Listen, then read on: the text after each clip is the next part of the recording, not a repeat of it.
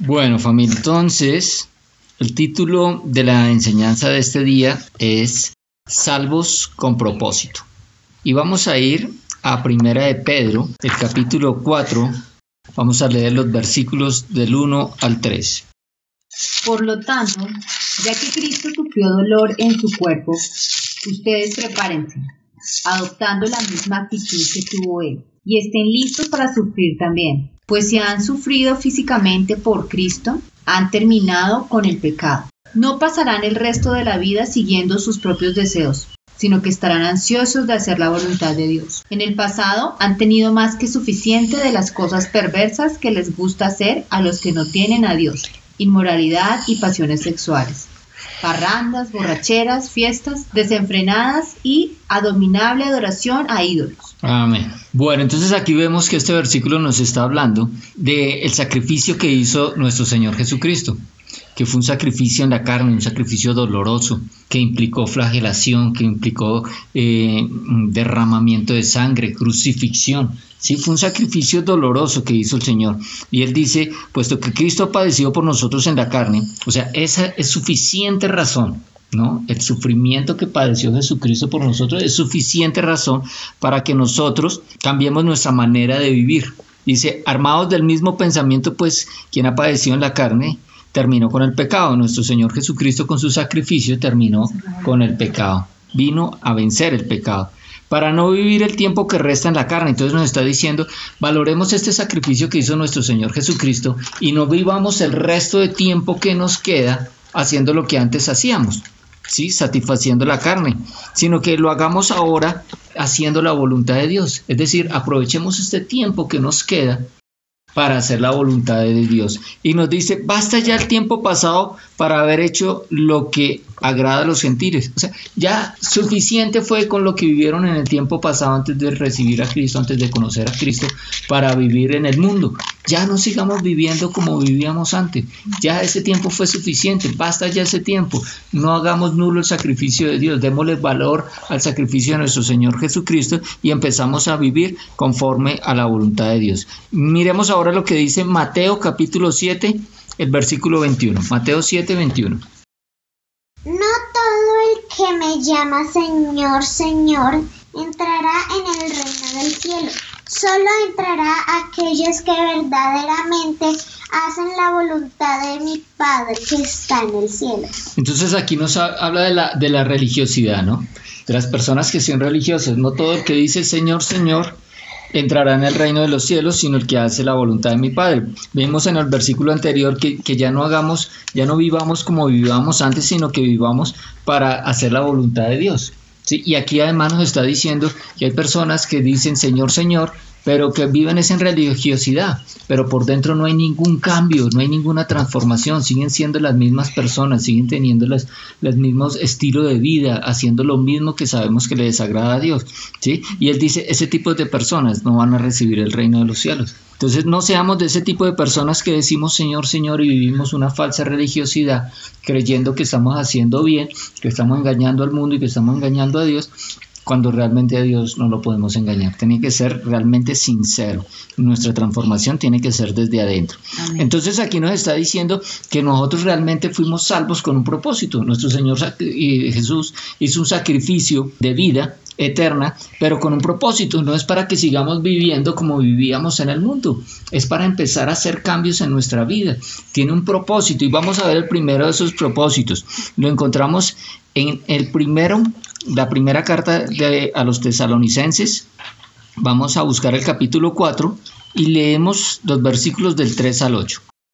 La voluntad de Dios es que sean santos, entonces alecen de todo pecado sexual. Como resultado, cada uno controlará su propio cuerpo y vivirá en santidad y honor, no en pasiones sensuales, como viven los paganos que no conocen a Dios ni sus caminos.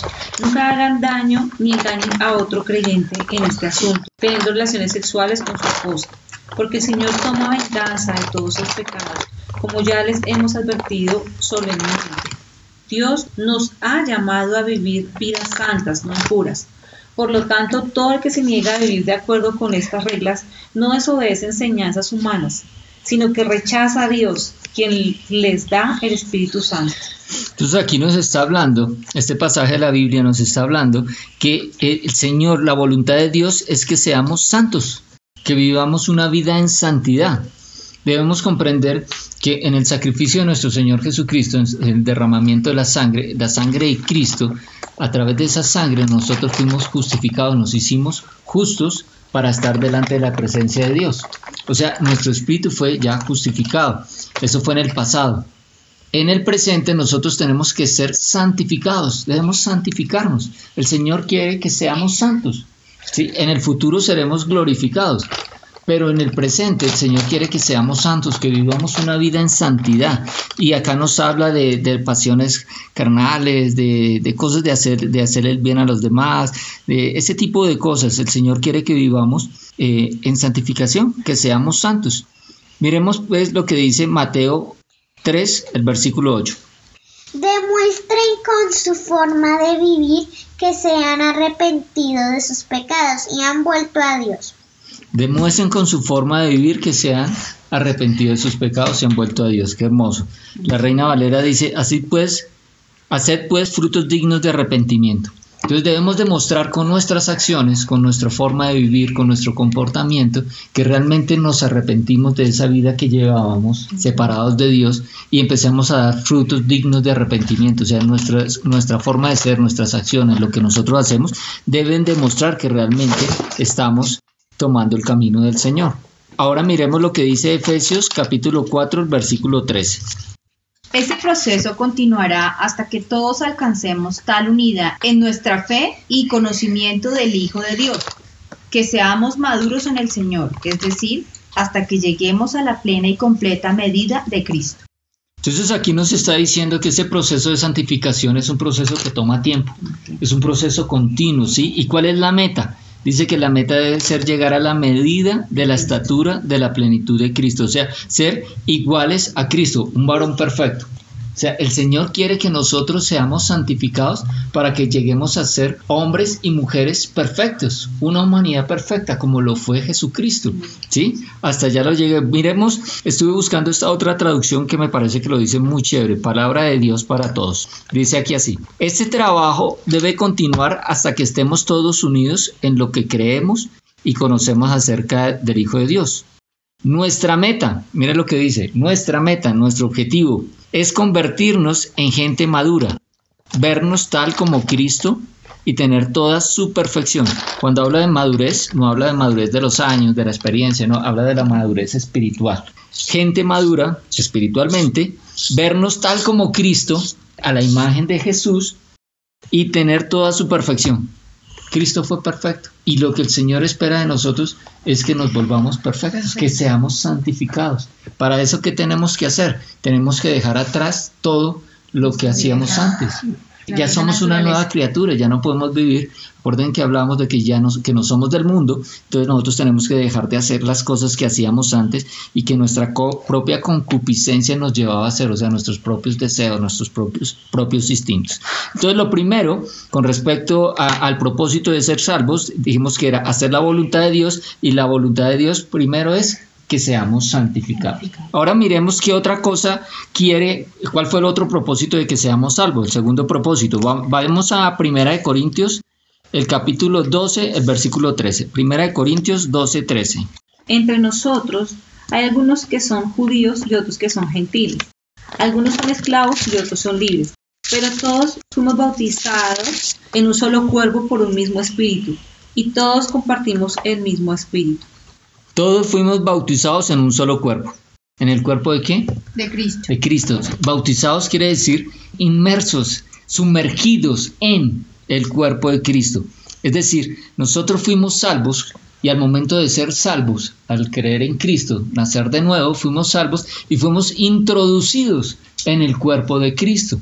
Y dice que el cuerpo de Cristo, dice acá, dice, eh, todos bautizados en un cuerpo, sean judíos, no importa de dónde seamos, hombres, mujeres, ¿sí? y a todos se nos dio a beber de un mismo espíritu. Y fuimos introducidos al cuerpo de Cristo. Mire lo que dice la nueva Biblia viviente. Hemos sido bautizados en el cuerpo de Cristo por un solo espíritu, y todos hemos recibido el mismo espíritu.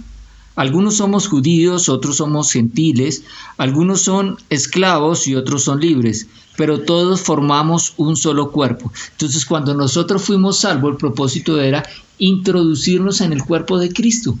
No somos salvos y, por allá cada uno mirando cómo puede hacer para llegar a la perfección que el Señor espera de nosotros. Él nos introdujo a un cuerpo, el cuerpo de Cristo, que es la iglesia. La iglesia no es un lugar eh, donde las personas van a reunirse y, y, adorar y a honrar a Dios. Esa es la sede. Pero la iglesia somos nosotros, las personas. Las personas somos los que conformamos la iglesia y nosotros fuimos salvos para hacer parte de la iglesia, para introducirnos en este cuerpo que es el cuerpo de Cristo. La iglesia es el cuerpo de Cristo y la cabeza es nuestro Señor Jesucristo. Ahora vamos a Primera de Corintios, el capítulo 12, el versículo 27. Primera de Corintios 12, 27. Todos ustedes forman el cuerpo de Cristo y cada uno es miembro necesario de ese cuerpo. Nosotros somos miembros del cuerpo de Cristo y el cuerpo está conformado por muchos miembros y cada miembro es útil todos los miembros que hacemos parte de nuestro cuerpo, ¿sí? Digamos, nuestras uñas son útiles, todo lo que hace parte de nuestro cuerpo, el cabello es útil, hasta el bigote, todo es útil, tiene un propósito, ¿cierto? Entonces nosotros hacemos parte del cuerpo de Cristo y lo hacemos con un propósito. ¿Cuál es el propósito? Vamos a, a Efesios 4, 15 al 16. Efesios 4, del 15 al 16. Dice, más bien, al vivir la verdad con amor, creceremos y cada vez seremos más semejantes en todo a Cristo, que es nuestra cabeza. Por lo que Él hace, cada una de las partes del cuerpo, según el don recibido, ayuda a las demás para que el cuerpo entero y unido crezca y se nutra de amor. Entonces, ¿qué pasa? Cada uno tiene un don. Dios ha repartido a través del Espíritu Santo, ha repartido Dios a, a los santos, a los hijos de Dios, los que hacemos parte de su cuerpo que hacemos parte de la iglesia, nos ha repartido dones. Y el propósito es que cada uno de nosotros aporte con esos dones para que entre todos, o sea, mutuamente nos necesitamos.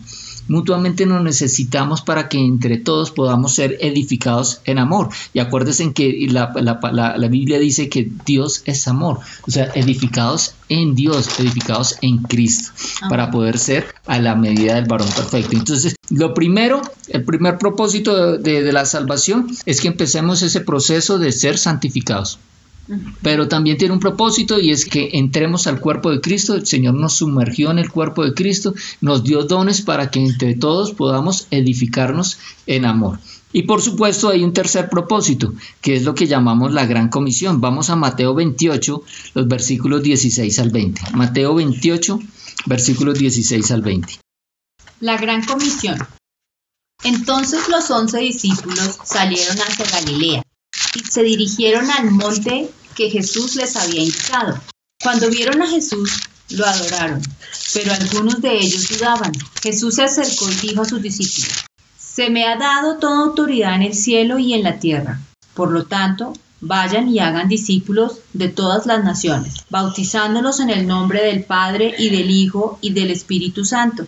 Enseñen a los nuevos discípulos a obedecer todos los mandatos que les he dado, y tengan por seguro esto, que estoy con ustedes siempre, hasta el fin de los tiempos.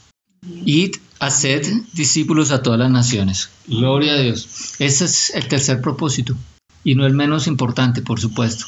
Pero el Señor necesita que nosotros estemos fortalecidos ¿sí? que seamos transformados, que tengamos un pensamiento renovado, que nuestras mentes sean renovados con las palabras, que nos hayamos vuelto útiles en el cuerpo de Cristo para poder desarrollar nuestros dones y nuestros talentos y ayudar a otros a formar. Y de esta manera también nosotros mismos nos perfeccionamos para poder ir a hacer la gran comisión, que es llevar el Evangelio a otras personas. O sea, el Señor no quiere que solamente nosotros seamos salvos, quiere que a través de nosotros nosotros seamos un instrumento del Señor para llevar la palabra de salvación a otras personas. ¿A quiénes? A las personas más cercanas a nosotros inicialmente, nuestra familia, ¿sí? nuestros amigos, las personas conocidas, los vecinos, las personas que están a nuestro alrededor.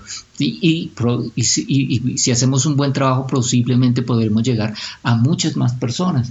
Bueno, entonces vemos cómo el Señor nos salvó con un propósito y que no podemos seguir haciendo lo que hacíamos antes eh, para vivir el tiempo que nos resta en, en, la carne haciendo las concupiscencias que hacíamos antes, sino conforme a la voluntad de Dios y el Señor quiere que seamos santificados, que es un proceso interno nosotros, hasta llegar a ser a la medida del varón perfecto, nuestro Señor Jesucristo. Quiere que llegamos que, que, seamos útiles en el cuerpo que fuimos, que fuimos bautizados, en el que fuimos introducidos, que es el cuerpo de Cristo, que prestemos, que seamos útiles, que sirvamos.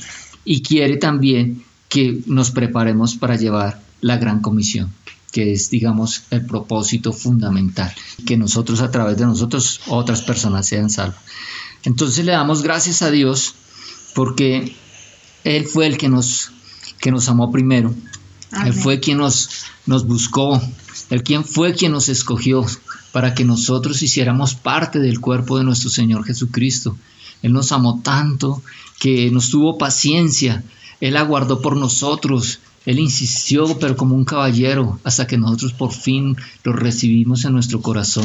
Ahora Él espera que nosotros eh, busquemos la santidad, buscar ser como Jesucristo, que dejemos atrás el pecado, que dejemos atrás las concupiscencias de nuestra carne, los deseos de nuestras carnes, nuestras pasiones, y empecemos a hacer la voluntad de Dios.